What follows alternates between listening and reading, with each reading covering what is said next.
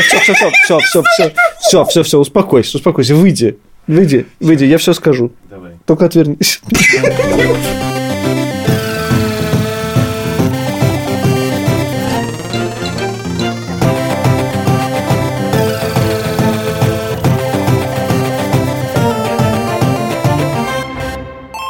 Привет, это подкаст «Деньги пришли». Мы Саша Поливанов и Илья Красильевич. Привет! И сегодня у нас тема такая. Инфляция и почему вообще растут цены. И зачем. И куда. И почему. Вот сколько живу, я все время знаю, что все обещают, что остановит рост цен на ЖКХ. И что это значит, я не понимаю совершенно. То есть для меня все, что связано с инфляцией, это находится в какой-то в одной вселенной, а цены, то, что я заплачу, плачу, находится в другой вселенной. Ну, мой папа все время говорит, а давай пересчитаем зарплату в поездке в метро или в бутылке водки и выясним, мы лучше живем или нет. Короче, много глупых вопросов про то, как устроены деньги, их рост, и все эти вопросы мы зададим умному человеку, ректору Российской экономической школы Рубену Янкалупову. Наши партнеры – это студия подкастов «Либо-либо» и Альфа-банк. Альфа-банк. Банк. Банк. Банк.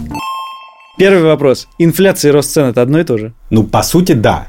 Только что надо, чтобы росли все цены абсолютно. Не отдельно на продукты, например. Когда растут только цены, например, на продукты, а на другие не растут, это еще не инфляция, это изменение, ну, так, по-умному относительных цен. Это означает, что, да, вот вы хотели в бутылках водки. На одну бутылку водки закуски можно меньше придется покупать. И одну бутылку водки можно поменять на меньшее количество, когда выросли цены на продукты.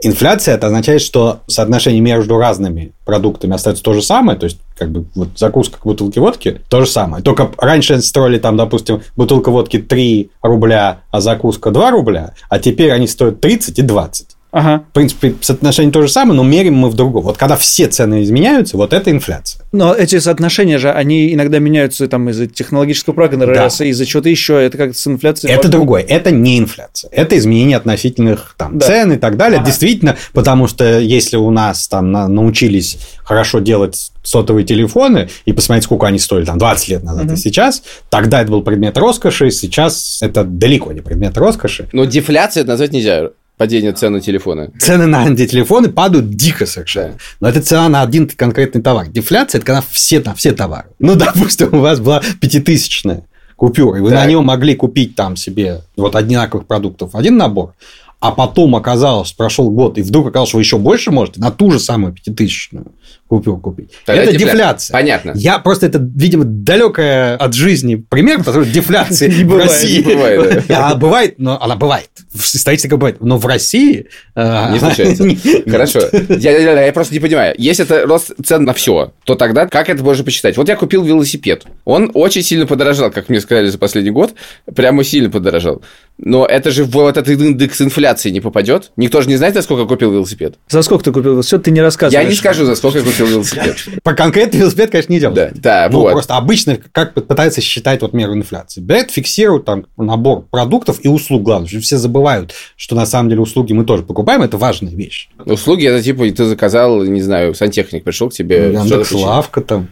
Лавка. это Доставка. Такси. Вот что вот давайте мы зафиксируем, вот обычно люди в среднем у нас вот так вот расходуют деньги вот на 100 таких вещей. И будем каждую из этих вещей, именно ее отслеживать, сколько она стоила в этом году, через год, через два и так далее. Вот мы решили, что в этих 100 товарах есть картошка из Воронежской области, допустим, Сорт такой-то. сорт такой-то, да. Это же небось так и считается, да, что есть конкретный Примерно сорт, та- да. который Но- считается. Но Ага. он же в магните и в пятерочке, и в лавке, может быть, одна и та же картофельная стоит, стоит по-разному. Мы должны зафиксировать еще и в каком месте это происходит, в какой торговой сети. Их стараются мерить в разных сетях, в разных И берут- местах, берут и берут среднее. среднее. А, ну то есть такой цены как бы нет, потому что она средняя. Не, ну это нормально. Это, это, как Это, раз- да, да, это, да. это как да, раз такой цены нет, это нормально. Это как раз нормально, но я не понимаю другую вещь. Вот это мерится по какому-то ограниченному набору товаров и услуг, это закрытый список. Да, его пересматривают раз в 5 лет. Это же потребительский индекс. Да. Вот он какому человеку адекватен? Вот, среднестатистическом. А это кто? Вы ему можно описать этого среднестатистического Его нет, и это нормально. Его нет.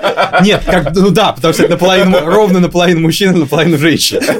Но на самом деле, как это пытаются делать? На самом деле есть опросы, на что люди деньги тратят. Примерно смотрят на те товары, на которые самое большое количество расходов идет у среднестатистического человека. И вот на эти товары А чё там? картошка та же там есть, а велосипедов не думаю, что есть, к сожалению, поэтому все. Инфляция, по сути, у каждого человека своя. Вот. Поэтому разные люди очень по-разному воспринимают, что происходит сейчас в России. Действительно, продукты питания сильно подорожают. А там, не знаю, авиабилеты упали. Мгм. Поэтому для бедных людей инфляция больше, чем у богатых. Потому что они картошку там и растительное масло больше потребляют. Поэтому для бедных это больше инфляция, чем для богатых. И они это так ощущают. А когда там раньше у нас там, ну, сейчас никто не, не ездит, но когда там падает курс рубля, а люди привыкли жить в Европе, то наоборот, тогда богатые страдают больше, чем бедные. Мгм. Падение курса рубля относительно там евро или доллара не считается же в инфляцию. Оно напрямую не считается. Оно, конечно, ведет к увеличению инфляции, потому что есть ну, товар, который мы импортируем. Мгм. Поэтому если вот ваш любимый велосипед покупался там за 100 долларов, здесь продавался вам за 150 долларов, то когда падает курс, конечно, вам велосипед продадут в рублях дороже. Да, но, но если я решил поехать в... Слава богу, это сейчас невозможно, поехать в Париж э, э, и... Слава богу. Слава богу. И потратить деньги, то это в инфляцию не, никаким образом не уходит. То, что рубль в прошлый, на прошлом Но, возможно, году это был 60, войдет... а сейчас это, 90. Это во французскую инфляцию немножко войдет. Это потом мы будем обсуждать, Нет, по не сути, надо. на, на самом деле, если правильно считать, то должен войти. Да. Потому что эта услуга, ну, как бы услуга импортируемая. То есть вы закупаете во Франции свой отдых. Но это не считается в инфляцию. Тут я не готов зубрать, как они э, считают инфляцию. По идее, должно быть, потому что на самом деле в импорте услуг, то, что мы закупаем за рубежом, отдых – это существенная часть. Да, ага. Сколько российские люди тратят в Тур... тратили, пардон, в Турции, там в Египте и так далее, это большие деньги.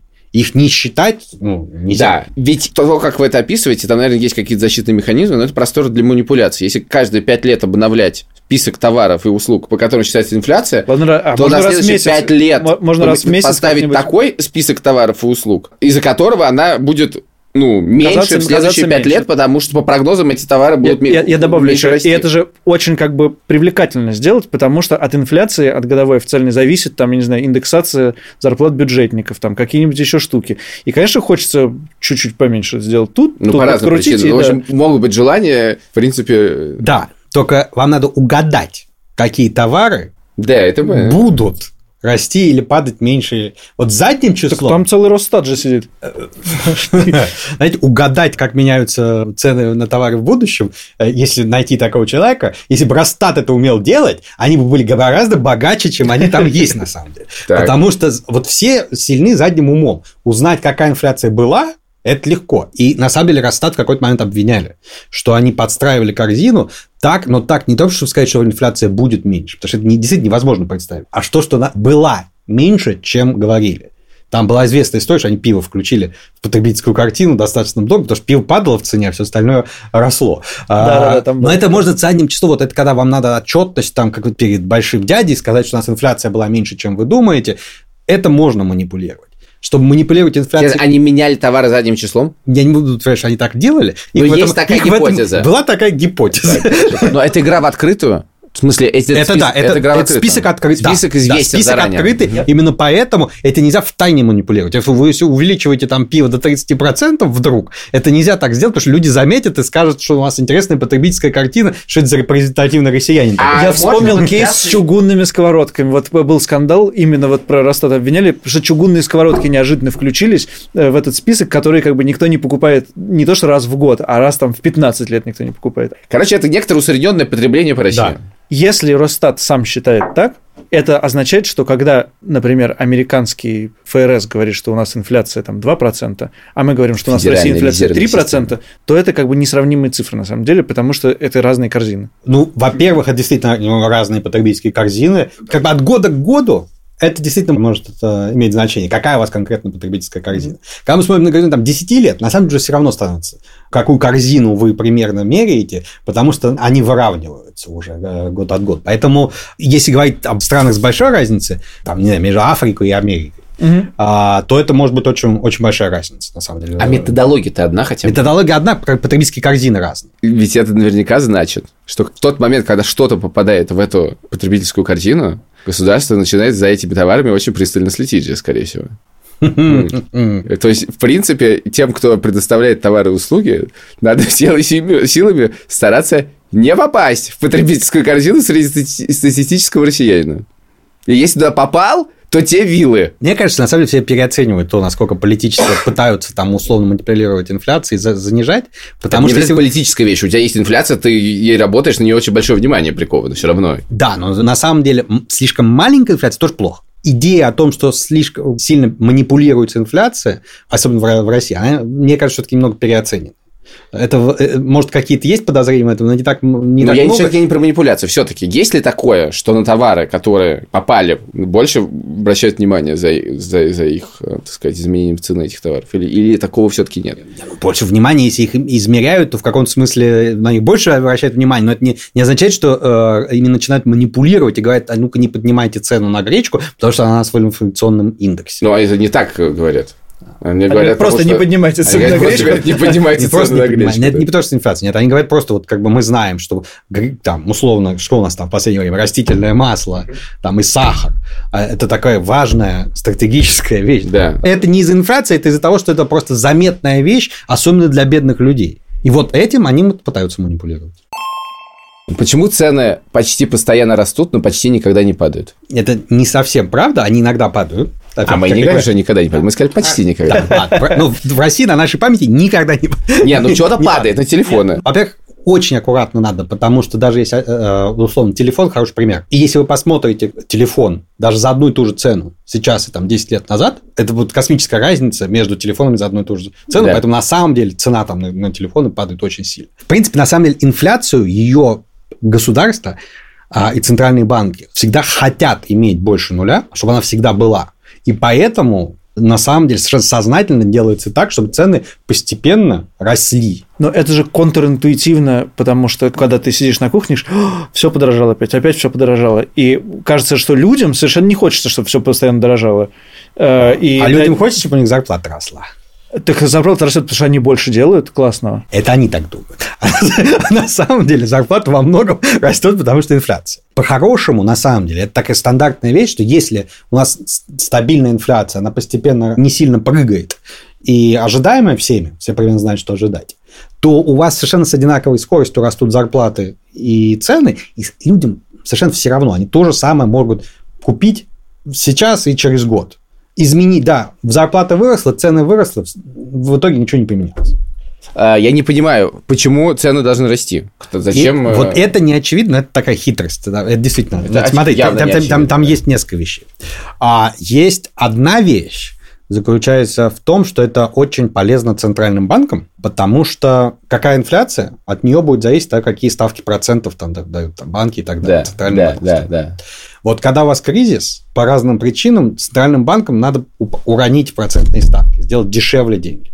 Ну, по сути, это значит, что вы вбрасываете деньги в экономике, это немного сглаживает падение. Это то, что делали в последнее время. Сглаживает падение, потому что просто появляется больше денег, которые да, можно тратить. Да, Если это тебе легче взять кредит, ты его, скорее всего, возьмешь. И ты будешь Если ты его, скорее всего, да, возьмешь, то ты это да. деньги Что-нибудь будут работать. потратишь, значит, будут эконом... в экономике будет что-то происходить, э, а да. то, что это все станет меньше стоить из-за этого, это не так это важно, потом. потому что будет что-нибудь происходить. Да, это потом. А, это не сразу это случится. Потом. Именно. Вот это, это а, используется ну для того, чтобы сразу случится. Именно. Это используется, это, это нельзя использовать для того, чтобы мы там росли пять лет так, вот так у нас да, нек- да, некие да. товарищи, которые утверждают, что так можно делать. Но вот в коротком промежутке это позволяет чуть-чуть разогнать экономику. Так. Вот именно сейчас. Но инфляция случится позже. А потом, да. То, а почему это происходит с задержкой? Почему не сразу экономика чувствует, что денег стало больше? Ну, вот как все это, вот это занимает процесс э, того, чтобы это перетекло. Там, да, потому что на самом деле одна еще очень важная вещь, особенно зарплаты и цены тоже цены же в ну, супермаркете не меняют каждый Нет, день. тогда, а, тогда я не И понимаю, зарплату вашу не меняют. Но, а тогда как происходит гиперинфляция? Потому что гиперинфляция происходит, а, когда это обесценение нет, происходит на глазах. Вот, вот гипер... Нет, гиперинфляция это уже другое, это другого порядка вещи. То есть, надо все-таки отличать нормальную инфляцию,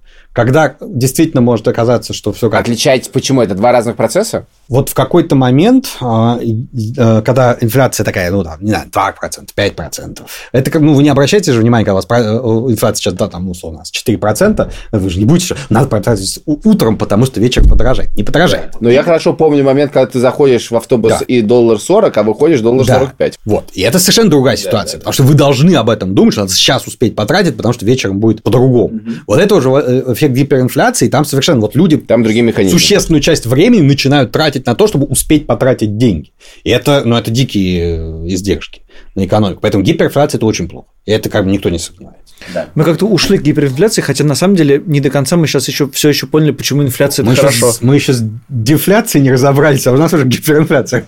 Да-да, мы как сказать, вот Ну, инфляция, да. это, инфляция это хорошо для, для Центробанка, первое, потому что они могут с помощью нее в кризис Они да, могут это влиять. дать. Да, да. Да. Им, им это, это легче, Так. а, а проблема в том, что они ниже нуля не могут упасть. Так. Как бы процентная ставка ниже нуля. Так. Сейчас там всякие экспериментируют, но это большая проблема. То есть центральных банков важно, чтобы процентная ставка всегда была больше нуля, и это когда есть инфляция, это легче. Фактически важно, чтобы вкачивать в экономику просто деньги. Да, деньги. управлять. Чтобы в нужный момент можно было вка- вкачать деньги. Мгм. И тот факт, что вот сейчас что происходит там в Америке и Европе, когда они ударились уже об ноль и не могут, это для них проблема. Из-за этого у них экономика там слегка пробуксовывает. Что значит ударились об ноль? Ну, пусть напечатают денег, будет не ноль. Нет? Сейчас все по-другому работает. Вот сейчас экономика, она не такая, как там Это в 17 ковид, в веке. А. Нет, нет, я имею в виду на Так. последние Так. несколько сот лет Так. экономика немножко поменялась. И деньги сейчас, вы, ну, вы понимаете, что у нас э, деньги в основном электронные Ну да, да, деньги. конечно. Ну, И напечатали, и я ба- имею в На виду, самом там, деле, код. печатание денег сейчас, это не то, что центральный банк включил и физически напечатал А он, денег и кстати, их подожди, а он физически же напечатал. Нет, он печатает, но он наличность печатает.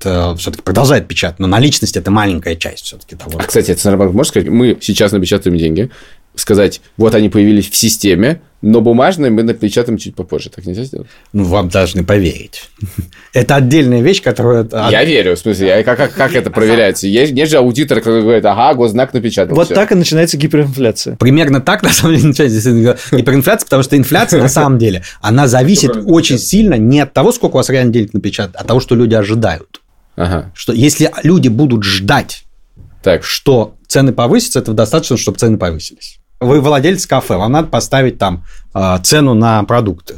И вы знаете, что а, а- а через неделю вам надо будет опять закупать их. Вы- Если вы ожидаете инфляцию, вы, вы думаете, о, через неделю продукты мне надо будет покупать дороже, значит, я уже должен поднять цены сейчас, потому что сейчас я получу деньги, а а тратить буду через неделю. Поэтому если я жду, что через неделю цены повысятся, я как производитель и продавец подниму их сразу. А я как работник буду требовать сразу повышения зарплаты. Потому что я сейчас начну на вас работать, вы, надо, да, вы заплатите через месяц. Да. Ощущение такое, что нам печатать деньги нельзя, нам Ну, в смысле, русским. Ро- России. Да, а американцы и европейцы могут печатать деньги сколько угодно, и ничего не произойдет. Ну, в смысле, е- е- есть просто рубли печатать, это начнется дикая инфляция, а если евро печатать и доллары, как, кажется, случилось в прошлом году во время ковида, когда бы напечатали какие-то триллионы долларов и раздали американцам, и все акции, мы все получили в этом, и, и вроде Всё-таки ничего. аккуратней, не печатали они доллары. Они взяли в долг и раздали это.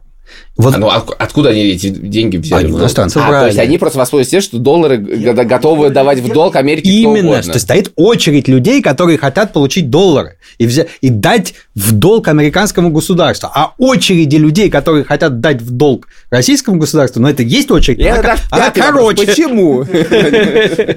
Хороший вопрос. Наверное, что-то с долларом и рублем.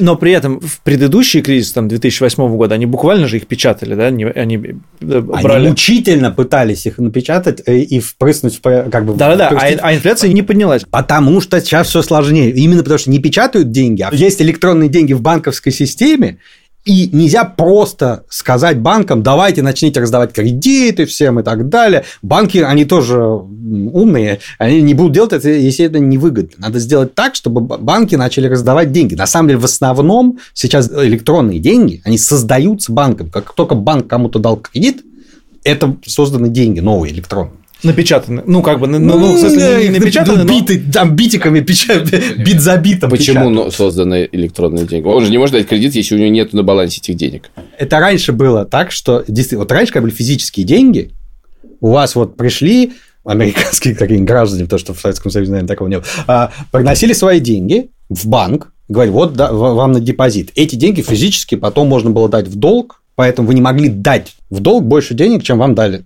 Сейчас вообще не так работает. Сейчас, по сути, Вы должны гарантировать там какие-то свои кредиты тем, что вы в центральном банке там храните резервы и так далее, и так далее. Но вы можете дать в долг на самом деле больше денег. Это плечо какой Да, там есть там, по сути работает плечо.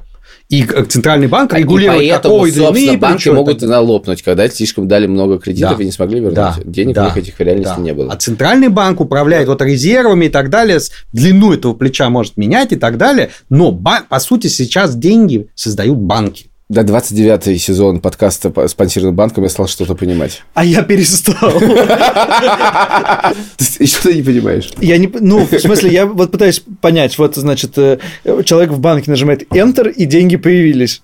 Я не могу представить этот процесс. Да, они появились в виде учетной записи. Центробанк знает, что они появились. Да. И центральный банк говорит, что если вы дали кредит, вы должны у меня там резервы увеличить, но не на 100, если вы дали на 100 рублей, вы не увеличите резервы Да. на, на 100 рублей, вы увеличите на 10 рублей, должны положить в центральный Мгм. банк э, резервы. Мы не можем их создать и положить. Если банк создал деньги, Нет, он да, же вот- может их взять, создать и положить. не настолько, да. Но как бы ну, условно, на один реальный рубль банк может создать там 10 дополнительных, если Один, захочет. да-да, один рубль, который не он создал, а Центробанк создал. Ну, как бы. Ну, как бы есть один, да, есть один рубль, который он должен зарезервировать у Центробанка, а остальные 9, они вот, вот появились. Очень интересно. Есть ощущение, что очень сложная система стала это. И вроде как большой корреляции между тем, что ты упрощенно печатаешь эти деньги, и инфляция, значит, она стала как-то менее заметная. Вы, экономисты, это как-то понимаете? Или происходит что-то, что потом умные экономисты опишут и объяснят, что случилось? В смысле, ты сейчас Да, разделила мы- экономистов и умных экономистов. Это было не очень красиво. Мы не имели этого в виду. А что ты не понял? Я имею в виду, что мы как человечество понимаем, что происходит, или не очень? Вы- Я бы сказал, вы как человечество понимаете, что происходит? Потому что мы как человечество не понимаем, кажется, вообще ничего. Самое смешное, что действительно как многие люди, которые в этой профессии работают, не понимают. Вы меня успокоите, если скажете, что хоть кто-то что-то понимает. Хоть кто-то что-то Кто? понимает. А, ну, ну, есть профессиональные ребята, которые в этом разбираются, особенно в центральных банках и так далее. Другой вопрос, что действительно стала такая сложная система, что их гораздо сложнее управлять. Поэтому, когда говорят о том, что там знаю, американский ФРС и так далее хочет увеличить инфляцию, а не получается, ну, потому что он, в принципе, понимает, как она работает, понимает, что, как все это устроено, не то, что они идиоты. Но уговорить там, условно, банки начать больше выдавать кредит не получается. Вот они там говорят, мы, мы вас будем выкупать, и так далее, там какие-нибудь там, Да-да. э, облигации и так далее. Пожалуйста, дайте больше кредита. Те говорят, так, хорошо, выкупили, но только кредит мы не будем давать. Почему? Ну, там разные есть экономические соображения, что как бы, а если, а если мы считаем, что экономика в рецессии и не будет расти, что мне давать кредит? Так, может быть, как э, в России надо делать? Тут гораздо легче просто сказать банкам, выдавайте кредиты, и они выдают. Нет. Госбанки. Во-первых, и госбанки не выдадут, потому что а, резонно скажут, что я сейчас выдам кредит, а завтра меня кто будет а, спасать? А, вы же сами и будете спасать. А во-вторых, а, если начнут выдавать вот так вот радостно раздавать госбанки, ну, коммер... уже не госбанки, которых мало, конечно, они есть. В Некоторое частности, количество. нек- некоторые вообще даже спонсируют подкасты. Но вот здесь самое хорошее – это Лешу ненадолго позвать в студию, и чтобы он про банки сам рассказал.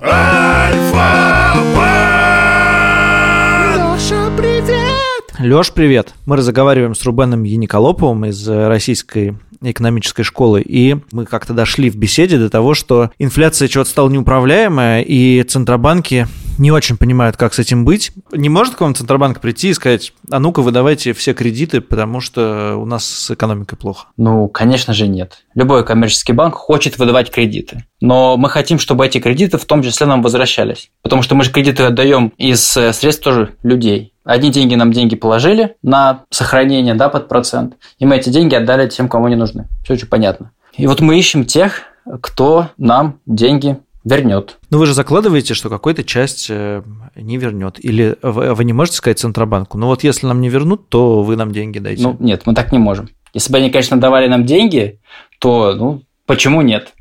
На самом деле в некоторых банках, ну, наверное, не в нашей стране, и, наверное, эти банки не связаны с государством, ходят слухи, что бывают такие истории, да, когда просят дать кредит. Но эти истории достаточно плохо заканчиваются, всегда. Насколько я понимаю, для банков инфляция – это какой-то очень важный показатель, один из самых важных, потому что от него довольно сильно зависят ставки по вкладам, по кредитам, вообще по всему.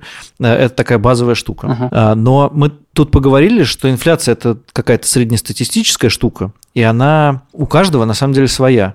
И наверняка вы как-то, может быть, по-другому считаете инфляцию, учитывая, что у вас все-таки не все э, россияне клиенты Альфа-банка, а какая-то их часть. Ой, ну, безусловно, а, мы работаем с деньгами. Это наше средство производства, если говорить таким языком социалистическим. И инфляция для нас важна, но не настолько, например, как для ритейла. Потому что самая большая инфляция, безусловно, в нашей стране – это инфляция на потребительские товары.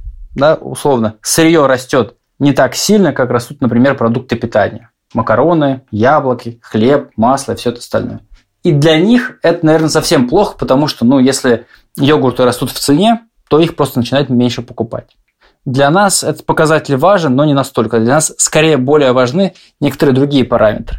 Например, ключевая ставка Центрального банка. Это тоже, понятно, связано с инфляцией. Это то, с помощью чего как раз Центробанк пытается управлять инфляцией. В том числе. Ну, влиять на нее. Система настолько сложная и запутанная, то что здесь влияет вообще практически все. А для вас, как для банка, есть какая-то идеальная инфляция? Вот было бы классно, если бы инфляция была 3% или там 2 или 7, не знаю. Не, мы по-другому чуть мыслим.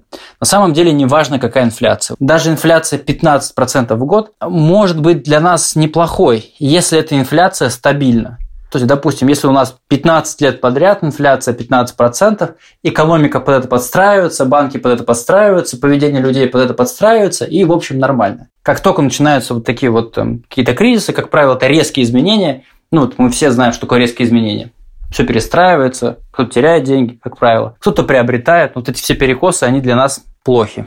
Скажи, пожалуйста, если вдруг так произошло, что я взял у вас кредит под какой-то процент, который сейчас, ну, более-менее реальный, сколько там, 6-7%, ипотеку, допустим, я взял, лет на 10, на 15. А через 5 лет инфляция стала, я не знаю, 15%, 10%. Вам же это как-то очень невыгодно. Вы что-то можете со мной сделать? И сказать, теперь ты больше платишь. Нам это невыгодно, это да. Это первое. Второе, а, мы не можем тебе сказать, что теперь придется платить больше. Полная ставка будет зафиксирована в договоре, ну и в данном случае это будет твоя выгода. В данном случае мы называем это процентным риском. Поэтому смотрим, какие у нас есть кредиты по срокам. Как правило, у нас все кредиты, они краткосрочные, да, то есть они до года. Ну и таким образом, если произойдут какие-то кардинальные изменения, то мы понесем какой-то убыток, безусловно, в твою пользу или в что-то еще. Но, в принципе, этот риск управляемый. Для этого у нас есть капитал банка, достаточно крупная сумма наших собственных средств. Центральный банк, кстати, очень следит за тем, чтобы у каждого банка вот этот размер капитала был адекватным и не снижался. То есть, чем хуже у нас, например, кредиты, если ты вдруг перестанешь платить, хотя я думаю, что ты не перестанешь никогда платить, если будешь брать кредит. Если кто-то перестает платить, то мы увеличим собственный капитал. Так и управляем. Вот ты как ощущаешь, цены растут приблизительно так же, как официальная инфляция? Или тебе кажется больше, или меньше? Или вообще ты не обращаешь на это внимания? Инфляция, как правило, чувствуется больше всего в продуктовом магазине. Когда ты приходишь и покупаешь там за йогурт, сыр и все остальное. Я, так уж получилось, не хожу в продуктовый магазин, я делегирую это с удовольствием супруге, которая, наверное, это чувствует. Я скорее, так сказать, делал какие-то покупки, не знаю, там, купить диван. Ну, так как там это, в общем, не сильно чувствительно, потому что я, честно говоря, не знаю, сколько стоит диван и как меняется его цена. Или я даже не знаю, сколько стоят джинсы, потому что джинсы стоят, исходя из там, дизайна, покроя, маркет, очень по-разному. Поэтому я, признаюсь честно, не чувствую эту инфляцию, не то, что она ее там есть или нет, а потому что просто ну, не сталкиваюсь с какими-то товарами, где это можно проследить. Кроме одного, кстати, товара. Я себе покупаю периодически раз в два года телефон, и для меня какой-то дикий шок, потому что, ну как так, я покупал его не на 5, не на 10% дороже, а там на 20 или 25. И в этот момент я понимаю, что что-то идет не так. Хорошо, спасибо тебе. Счастливо, до следующей недели. Да, давай, Саш, пока. Почему? Цены на бензин растут, когда нефть падает и когда нефть растет. Кажется, что как-то контринтуитивно. Ну, во-первых, это российская особенность. Опять же, в других странах не так. Много причин. И просто конкуренция в России вещь относительная, в том числе и конкуренция между заправками, продачными заводами и так далее. Последние годы там еще хитрая вещь, потому что правительство так боится того, что когда цены на нефть росли вверх, что... Что, продавали все на сторону? И это правильно, это не боец.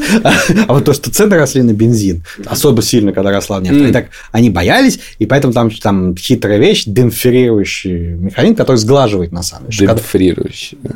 Это, ну, как, я условно, да, там как бы через налоги, на самом деле, они пытаются спонсировать, там иногда отнимать деньги, иногда, наоборот, давать, деньги тем, кто делает бензин через акцизы, так, чтобы сглаживать колебания. Поэтому, на самом деле, когда в итоге нефть идет вверх, то цены на, на бензин не так идут вверх, потому что этим там демпфрируют. демпфрируют и налогов меньше собирают. А когда идут э, цена вниз, наоборот, начинают больше налогов собирать, а, и поэтому цены не так падают. Так это получается кручу-верчу, а цены все равно растут.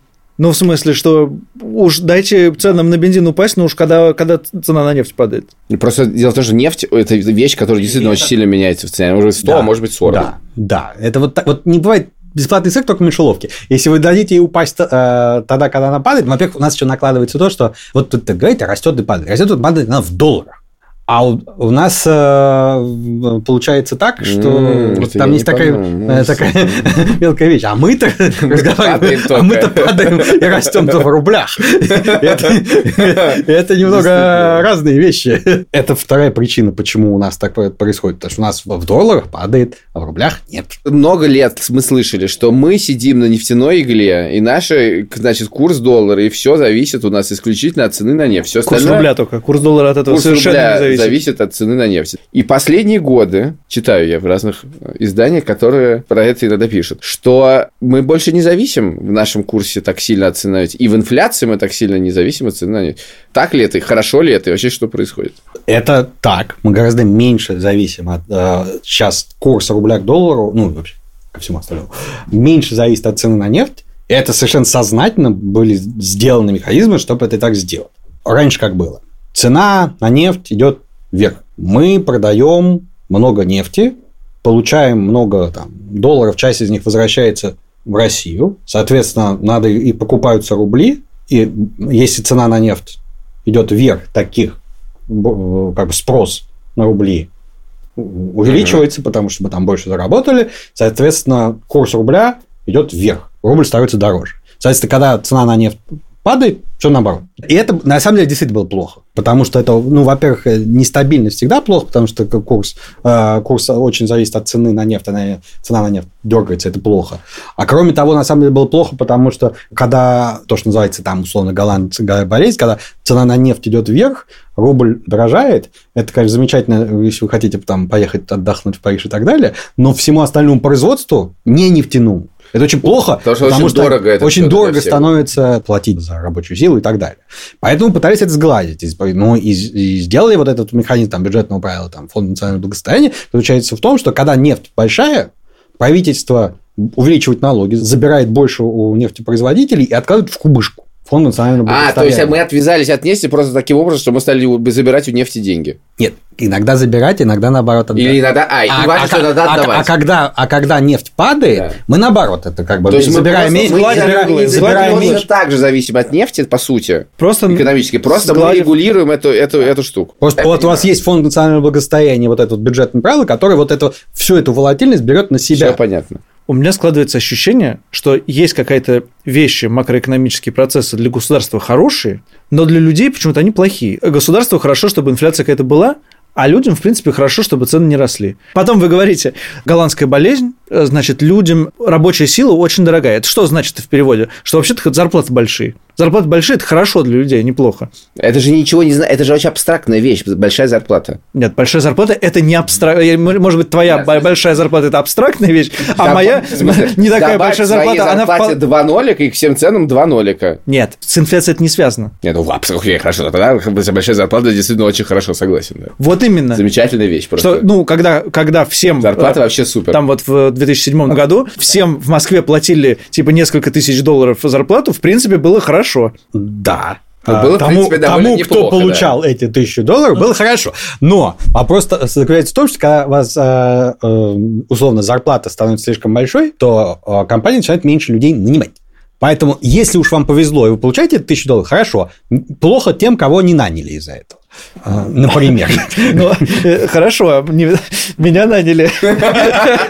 Не надо противопоставлять государству и людей. Уже надо противопоставлять людей и людей. Тех, которые наняли на тысячу долларов, и не наняли за тысячу долларов. И тут возникает чувство социальной э, ненависти. Хорошо, все замечательно. Все, теперь рубль раньше был 1000 долларов, теперь это стало 300 долларов. Все замечательно. А чувство социальной ненависти, я посмотрю, никуда не ушло.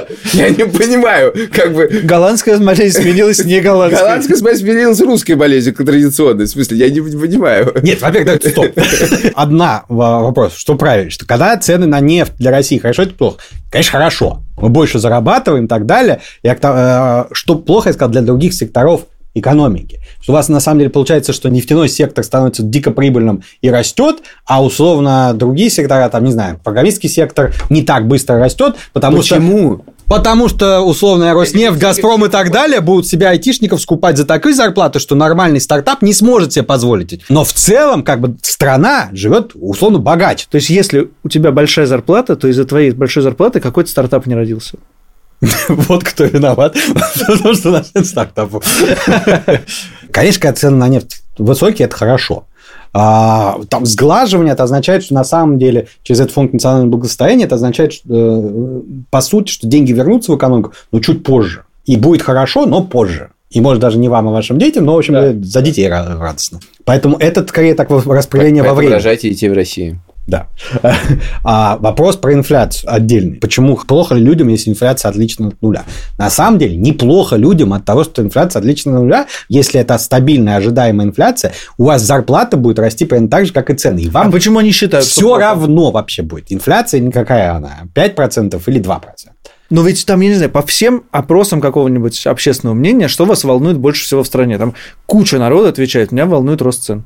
На самом деле, это так выражается в этом. Люди, на самом деле, людей волну- должно волновать, потому что у них зарплаты не растут. Если бы у них зарплаты росли, то их бы не так волновал рост цен и, и, и, и- Но и ведь ЖКХ. пенсии индексируются в соответствии с инфляцией. Э, Если бы. Нет? А, нет.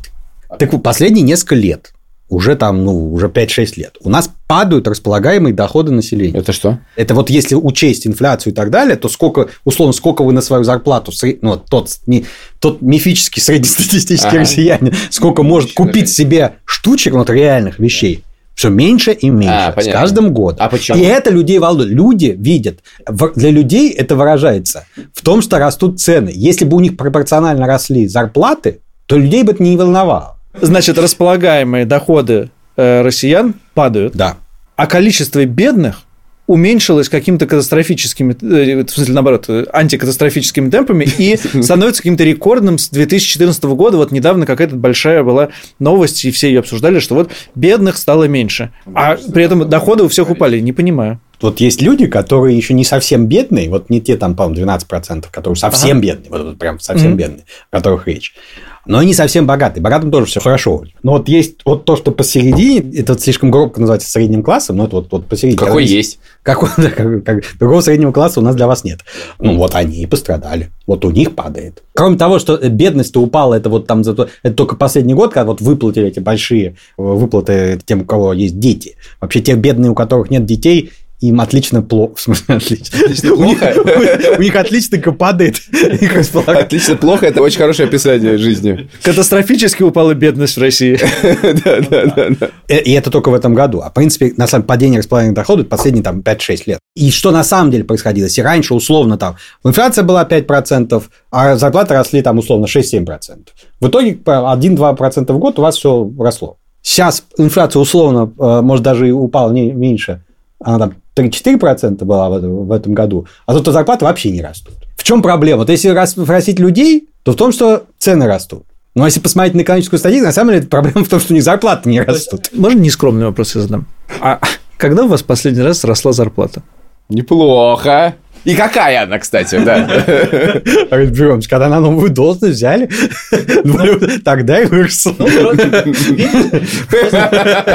Вы ну, вы просто говорите, что зарплаты каким-то мифическим образом растут вслед за инфляцией. А вот мне кажется, что ну, вот вы говорите, что на новую должность попали новые зарплаты. Действительно, потому что вы стали делать другую работу. А потом вы несколько лет сидите там с той же зарплатой, а инфляция это растет. И вы, вы же не можете прийти к, я не знаю, кто ректору платит зарплату, но вот к этому человеку и сказать, что это маленькая зарплата, потому что инфляция выросла. Не самый репрезентативный пример, потому что я не могу прийти и сказать, что типа, у меня низкая у меня зарплата, пойду-ка я ректором в другой университет. Но так не работает. Вы много видели ректоров, которые бегают вот так вот? Из-за инфляции. Да. инфляции, да.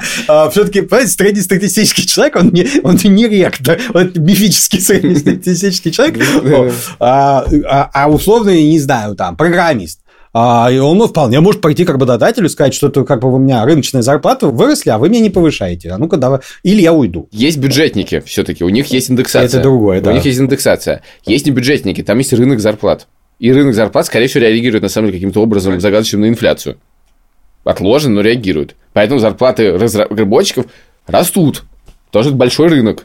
Мне, наверное, как-то я про эмоциональное думаю. Вот есть инфляция, значит, она там 5-4%, мне какие-то маленькие цифры, они мне ничего особенно не говорят. А есть конкретно несколько товаров, которые я покупаю регулярно, и я вижу, что если они растут в цене, я чувствую себя несчастным. А, а когда они на том же уровне, Ты я чувствую себя назови. счастливым. Кока-кола в банках, значит, и, э, И что еще? что еще? Кукуруза в банке. Кукуруза в банке? Да, я часто Ты покупаю. чувствуешь себя несчастным из-за роста цены на кукурузе просто в банке? когда я прихожу в магазин, и когда я не знаю, что купить, я покупаю кукурузу. И смотришь на ее цену. Я точно знаю, сколько она стоит. Сколько? Ну, типа, от 90 до 100 рублей. Во-первых, это действительно правда. Это во много очень психологическая вещь. Восприятие инфляции и реальная инфляция – две разные вещи. И на самом деле Центральный банк меряет, например, Банк России, меряет обе. Есть инфляционное ожидание, как вы думаете, как будет инфляция, и реально какая инфляция есть. Особенность нашей страны, что инфляционное ожидание всегда выше, чем реальная инфляция. Потому что мы как бы не очень государству Да, а доверяем, сколько- это все, сколько- да. Во-первых, да, привы- во-первых, это инерция. Мы привыкли, да. Мы не можем поверить просто, что инфляция такая низкая. Такого не бывает в нашей стране. Да, что это я да, вот 20 лет живу, и инфляция меньше 10% не была. А вот тут мне говорите 3-4. Не бывает. Но это, Верь. кстати, очень странно, потому что многие жили еще, когда инфляции вообще не было. Это отдельная тема, что советская инфляция мерилась в длине очередей за за продуктами. Ну, опустим Советский Союз. это интересное замечание. На самом деле, конечно, никто не, вспоминает, ой, первое, что приходит в голову, ой, как гречка подорожала, а не ой, как подешевел мегабайт интернета. Да. А подешевел он очень сильно. А если вот услуги, на самом деле, с последнего времени, если посмотреть, вот что сейчас росло, да, даже там в России в последний год, услуги почти не растут или даже падают. А особенно падают услуги, которыми никто почти не может воспользоваться. Цены на авиабилеты рухнули просто. А, Но вот, вот такие вещи люди меньше обращают внимание. Но на самом деле, действительно, психологически никто не обращает внимания на то, что цена не поменялась. Вы же не говорите, «О, вот, вот, вот как, ох, смотрите, месяц моя Кока-Кола стоила столько же. Вы замечаете, о, она подорожала, подорожала моя Кока-Кола. Конечно. Поэтому психологически, конечно, люди замечают, прежде всего, рост, а не, а не то, что что-то не выросло. А уж когда падает, люди так воспринимают это вообще как само собой разумеющееся. Ну, разумеется, мегабайт, цена мегабайта падает. Конечно, Поэтому это, это очень понятно. Это она падает. нормальное, вполне человеческое явление, что мы плохое замечаем больше, чем хорошее. И поэтому лю- люди всегда воспринимают инфляцию выше на самом деле, чем она реально есть. Но где-то бывает и не так. То есть, э, вот мы, мы сказали, что в России люди традиционно, значит, с пессимизмом относятся к тому, что будет с ценами. Хороший вопрос. Я вот так на, на вскидку не, э, на самом деле не помню, в Америке действительно ли правда ли, что люди переоценивают инфляцию. Среднестатистический американец теперь Я могу сказать, что я пока готовился очень долго, э, я изучил материал издания Vox, оно любит объяснять разные вещи, Та- там был про инфляцию, и там был вопрос, почему сейчас все стали говорить про инфляцию. Из чего я делаю вывод, что, в принципе, в Америке эта тема не то чтобы часто возникающая. Да? А, да. Потому что там, ну, там инфляция самая Ну, маленькая была в последнем, там 1-2%. Ну, это почти никто не замечает. Мгм. А сейчас, да, сейчас все испугались, что будет большая, и поэтому а, и стали говорить. Это правда. Ну, то есть тема роста цен, в принципе, это не универсальная мировая практика, что цены растут. Они растут, ну, просто ну, 1-2% вы не замечаете. Есть хорошая математическая задачка. Мне предлагают каким-то образом, значит, кредит под 4%. Берите. Решено! Если, конечно, в рублях. Садись пять. Да, первый вопрос, в какой валюте? Да, да, да, в рублях. Короче, я знаю, что инфляция 6%. Я думаю, ого, какая выгодная сделка, я на этом 2% заработаю. Это правильная мысль? Или я вообще не так думаю? Нет, в принципе, правильно, если вы действительно уверены, что инфляция будет 6%. Это правда. Ваш кредитор будет практически давать деньги, дает деньги Ну, бесплатно. как бы вот в макроэкономическом смысле я это понимаю, но у меня же своя инфляция. Не а не вот эта общая государственная, и она может быть на самом деле там и 12-20%, если я попал вдруг в какой-то мелкий класс людей, которые там Ездить э, в Париж. ездят в Париж, да. Вот тут, кстати, для вас инфляция будет вообще не важна. С вашей точки зрения, ваш- вам, вам будет скорее важно, как у вас будет раз вас зарплата расти, раз вам отдавать этот кредит. Но вы это утверждаете, что зарплата моя будет расти. Это, в принципе, хороший как бы итог Вот если, у вас все нормально, и зарплата у вас будет расти так же, как инфляция 6%, то замечательно. Да, это на самом деле это действительно так. Если вы уверены, что инфляция 6, а вы берете под 4% годовых, это действительно очень выгодно. Ну, не очень, ну, 2%. Ну, достаточно. нет, она... А мне показалось из ваших слов ровно наоборот, что на инфляцию вообще не надо смотреть, надо думать о своей зарплате. Сколько вот она... Нет, ну, как бы, если, вот, если у вас зарплата будет расти с инфляцией, если вы работаете в каком-то нормальном конкурентном бизнесе. Активы входят какие-то же в... Мы можем сказать, что, э, что в этой инфляционной корзине когда-нибудь появится одна акция Норникеля?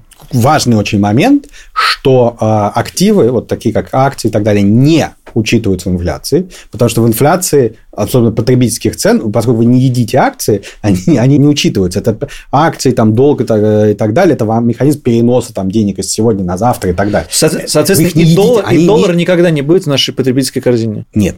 Вот в таком определении инфляции, как вот потребительская корзина, это никогда не будет, потому что вы его не потребляете. Да, но при этом как бы отдых я как будто бы потребляю, да? Да. За доллары. Вот. Но для этого надо успеть доллар обменять на отдых. Вот доллар сам по себе совершенно ну, не имеет никакого ценности до тех пор, пока вы не обменяли его на что-то полезное для вас. А кусок золота это что? В принципе, можно гвозди забивать. Красивый. И сережек понаделать, колец там и так далее. В том-то и дело, что все можно на что-то обменять. Значит, это в какой-то момент становится валютой. Если вдруг э, все договорятся, что мы платим стаканами, то да, да. Вот именно. Но они-то товар. Чем от них доллар отличается? Почему доллар не может быть в потребительской корзине, а стакан может? Потому что все договорились, что доллары для того, чтобы платить, а стаканы для того, чтобы пить. Ну, просто когда, если стакан станет средством обмена, и мы договоримся, что еще и мы стаканами платим, то этим можно будет делать, как бы, предметом можно будет осуществить две функции. Во-первых, платить, во-вторых, пить. А доллар это чтобы... А долларом что вы будете делать? Действительно, ну, его можно вкрутить. Папиросная бумага. Да, вот скрутить в трубочку и выкурить. Это вредно, и это, кстати, запрещено законом. А, между прочим, сжигать деньги. В любой стране запрещено сжигать деньги. Свои или все? Доллары мы можем сжигать? чужие деньги особенно запрещено. Но свои тоже на Нет, ну доллары можно сжигать? В России, наверное, да, поскольку в, ней И причем только доллары, небось, да? Ну, нет, любые другие, как бы, но, но на самом деле это запрещено.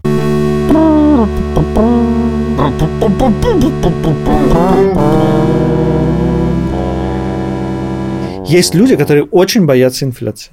И это какая-то психологическая И проблема. это не мы. Закупают гречку на всякий случай, чтобы, потому что потом вырастет цена. Какие-то, значит, полки с э, мукой и так далее, и так далее. Что делать? Я вот боюсь, что цены вырастут, и мне нужно что-то делать, что-то делать, что делать? Есть ли какой-то конструктивный и правильный с экономической жизни, точки зрения способ жизни с инфляцией. э, способ жизни, да. А, ну, во-первых, не, не паниковать. не надо так панически бояться инфляции. А, Don't а, panic же, и buy, and buy гречка. Да. Не знаешь, как гречка. Гречку, имею.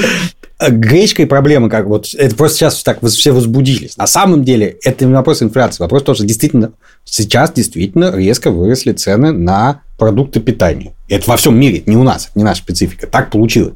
Поэтому, если вы человек, которому это важно, и вы там питаетесь гречкой, ну, в принципе, уже поздно закупать гречку. Ну, вот тогда, когда, когда росли цены, было логично купить ее по, по старой цене, за простую И продать сейчас. и, и сидеть на ней. А, но это не, далеко не всегда рационально, потому что, на самом деле, там год назад, а наоборот, год назад на все эти товары была одна из самых низких цен за последние 5 лет. Если тогда знать, что вот это все стоит, то тогда надо было закупать гречку, да, в марте прошлого года. А Ростоту исключать гречку из э, всяких индексов. Фикси- вот фиксировать на той цене. Хеджируем, это не инфляция, это относительные цены. Это вот продукты выросли, а другие вещи не выросли. Это не инфляция. Инфляция, когда все цены растут. В основном проблема у людей, у которых есть какие-то, хоть какие-то сбережения. Если у вас нет сбережений, у вас нет, как, нет сбережений, нет проблем. Все Вот бежим в доллары, в проедаете. доллары, сразу А. в доллары. И, э, подождите, так, доллары вещь такая относительная, потому что это, вот, опять же... Да это нет, с- я доллар это абсолютно, абсолютно вещь для меня, честно говоря. А, Потому что все-таки на самом деле доллар может идти вверх, вниз и так далее.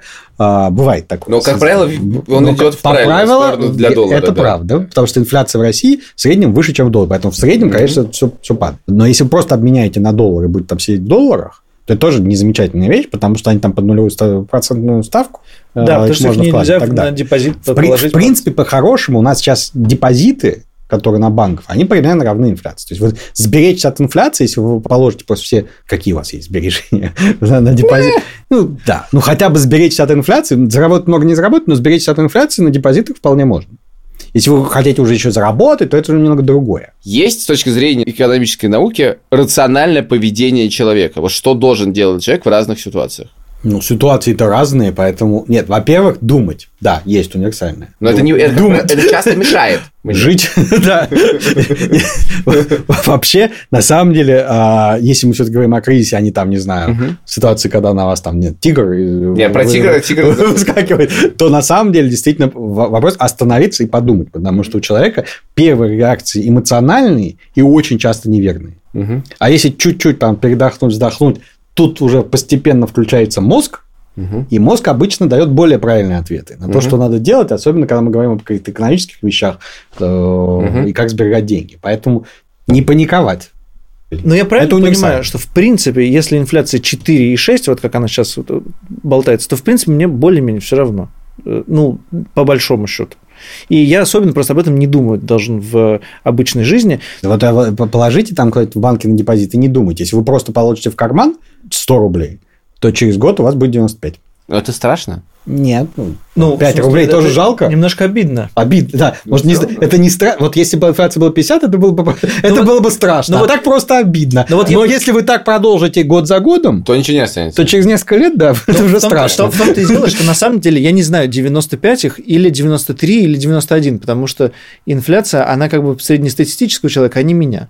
И я все время надеюсь, что, может быть, я-то покупаю те товары, которые не растут в цене, и на самом деле эти 5%, а для меня это 99 рублей осталось у меня, понимаешь? Понимаю. Я хочу Такой шанс есть. Я но хочу маленький. попасть в какую-нибудь э, вот эту вот У страту, тебя где... говорят где- довольно простую вещь. Ты можешь оставить деньги, и они будут в любом случае падать, или, по крайней мере, не расти. А можешь положить, и они будут хотя бы немножечко расти. Это я понял. У меня есть депозит до 16 мая. Да, я даже знаю, на что ты потратишь эти деньги. Купишь землю в Новгородской области. Она, кстати, явно не растет пока что в цене. Мы купили землю в Новгородской области. Мы внесли депозит. Да. Вот это И действительно этот дорого. депозит тоже не растет в цене, кстати. Слушайте, это было очень приятно. Это был подкаст «Деньги пришли». С нами был ректор э, Российской экономической школы Рубен Николопов. Спасибо большое. Э, Был Саша Поливанов. Был Илья Красильщик. Был Альфа-банк. Была студия «Либо-либо». До встречи через неделю. Пока.